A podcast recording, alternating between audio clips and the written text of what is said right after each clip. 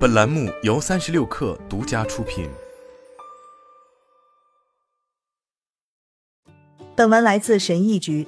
我们都希望在生活中的某些方面更有成效，比如，也许你是一个有抱负的小说家，你希望自己能够坚持良好的写作习惯，每天早上都能写出几百字的文章；也许你正在尝试创业，你希望自己自始至终都能抽出时间来规划和制定战略；也许你希望自己能在日常工作中减少拖延，这样就可以早点回家，花更多的时间与家人相处。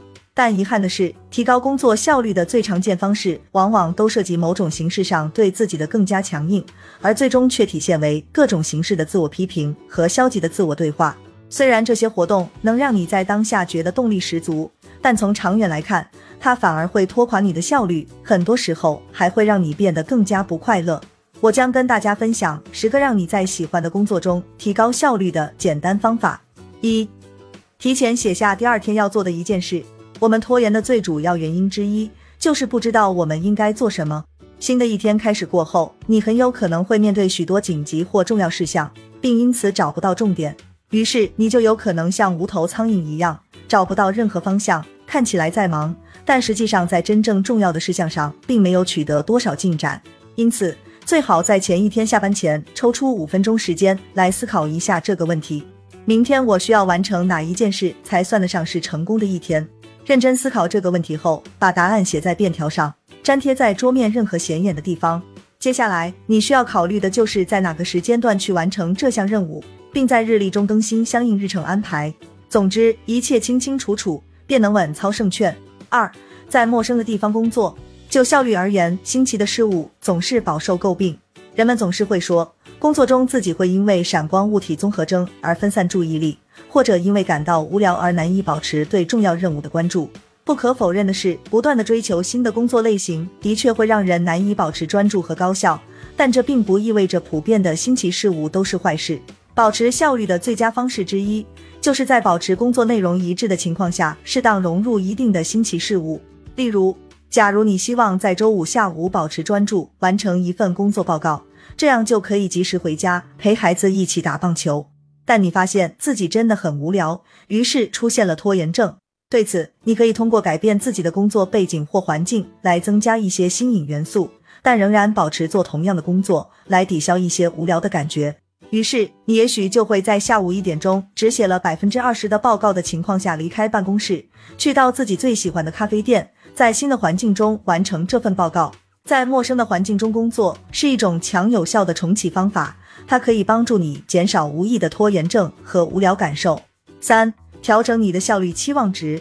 期望可以成为推动工作进展的强效因素，但也可能成为一种压迫性的负担，让你无法完成非常重要的工作。就锻炼身体而言，如果你期望自己每天都能保持锻炼身体的习惯，这就将有助于让你保持高效的运动习惯。但突然之间，如果你的生活发生了改变，以至于大部分时间你都无法锻炼身体，那这种期望就可能会让你产生无意的强烈内疚感，并陷入自我批评。对此，有效的方法在于定期检查和调整效率期望值。具体而言，首先你可以澄清自己最重要的效率目标，然后花几分钟时间写下自己在实现这个目标方面的期望。接下来，考虑目前情况和有关制约因素，并试问自己：从实事求是的角度来说，目前的情况能否让你实现这个效率目标？如果不能的话，那你就需要调整期望目标。比如，如果你之前的目标是每天早上写作五百字，那你就可以针对性的调整为每周至少要完成几次写作，每次三十分钟。为自己设定严格的期望值没有问题，但前提是必须要保持灵活性。你需要做的就是定期检查自己的期望值，并在必要时做出调整。四，学会真正的自我照顾。假如你是你们国家奥运田径队的教练。队里的明星短跑运动员走过来对你说：“教练，我不知道怎么了，我现在训练比以前还刻苦，但我却感觉很糟糕，自己没有什么进步。”于是你问道：“你的睡眠如何？”对方不好意思的回答说：“老实说，最近几周我一直在熬夜打游戏。”然后你追问：“所以你每晚的睡眠时间到底有多少呢？”对方说：“不多，大概只有五个小时。”通过这个例子，我想表达的是。如果你照顾不好自己，那即便再努力，最后可能都不会起效果。你是否能保持高效状态，取决于自我照顾。你应该养成良好的习惯和作息规律，始终保持精力充沛的状态。例如，你应该保持良好的饮食和睡眠习惯，定期锻炼身体或参加体育运动，与朋友共度美好时光，腾出时间来放松并享受当下的生活。这些事情非常普通，但如果能做到自我照顾，那你自然就能保持高效，而不是去翻读一本复杂的关于效率框架的书籍，或者是去了解一些有关时间管理的技巧。五，不要过于考虑目标，设定目标后就忘掉目标。常见的一种效率思维陷阱，就是去思考自己的目标，而不是朝着目标奋斗。许多人都会给自己设定目标，它能够给我们带来欢乐和兴奋感。你可以设想一下这些场景：你在几十个朋友和家人的欢呼声中冲过马拉松的终点线，或者在自己的创业公司获得巨大利润后展开的所有有趣的旅行探险。然而，正因为目标可以令人如此愉快。甚至在你还没有达成目标的时候，你也能感受到目标给你带来的快乐。但他们也有另外一面。我们很容易认为目标是有帮助的，但实际上我们只是把它当做一种拖延的方式。对此，我建议设定目标后就忘掉目标。不可否认的是，我们应该花时间认真思考真正希望达成的目标，特别是与自身价值观相符的目标，以及在目前的现实情况下和能力范围内非常有意义的目标。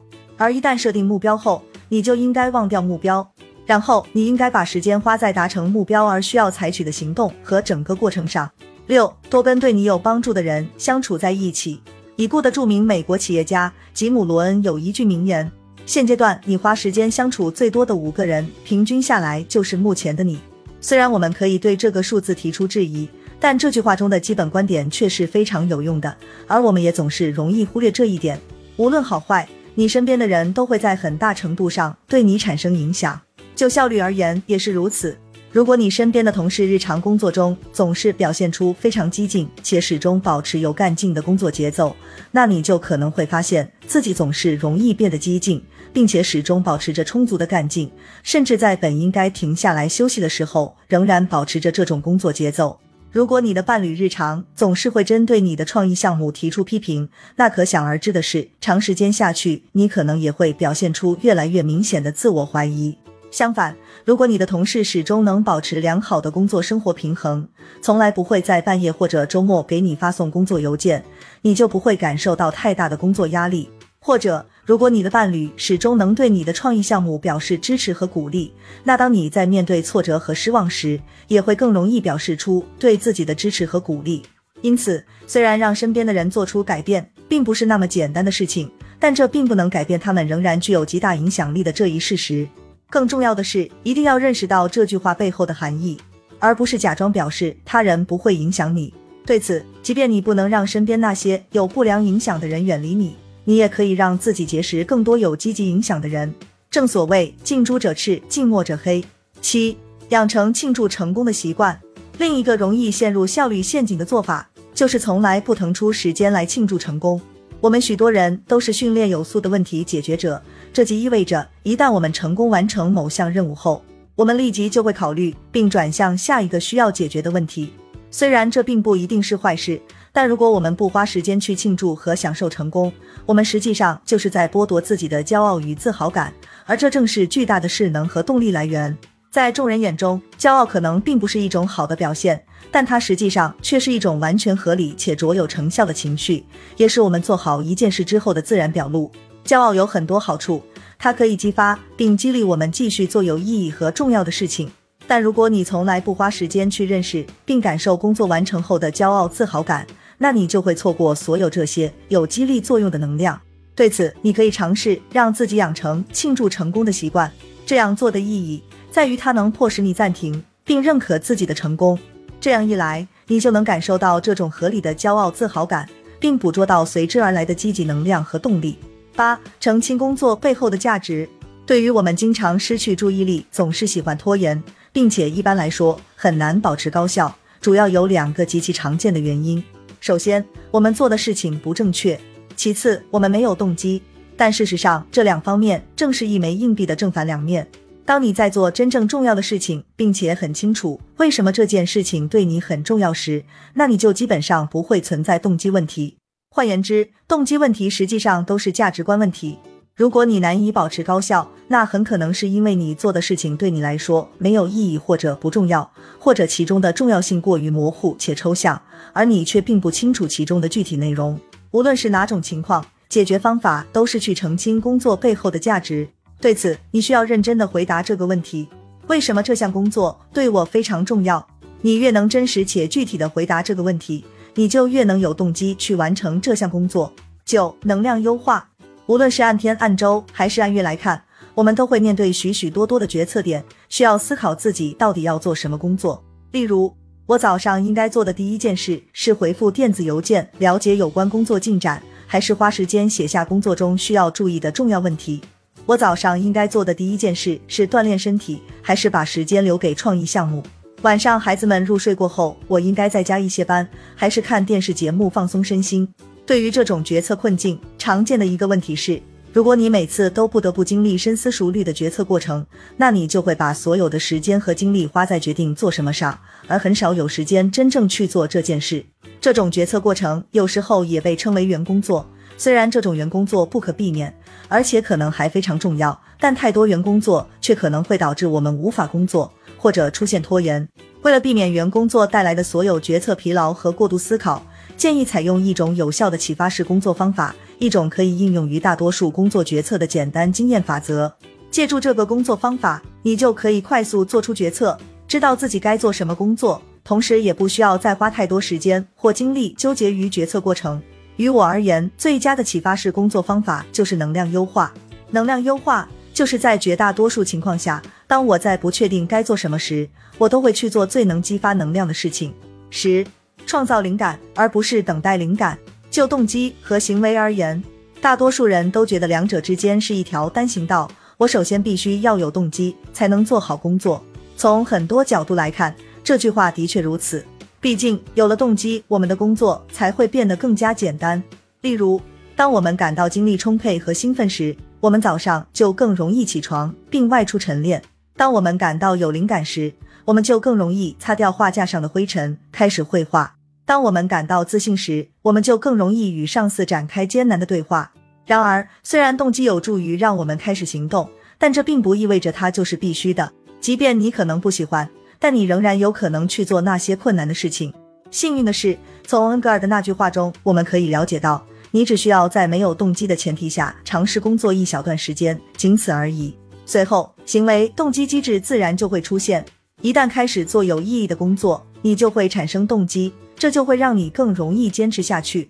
因此，你应该尝试将动机和行为之间的道路视为一条双向行驶的道路。当你产生动机时，就好好利用它。但不要依赖它，同时学会开始去工作，通过工作自然而然的产生动机。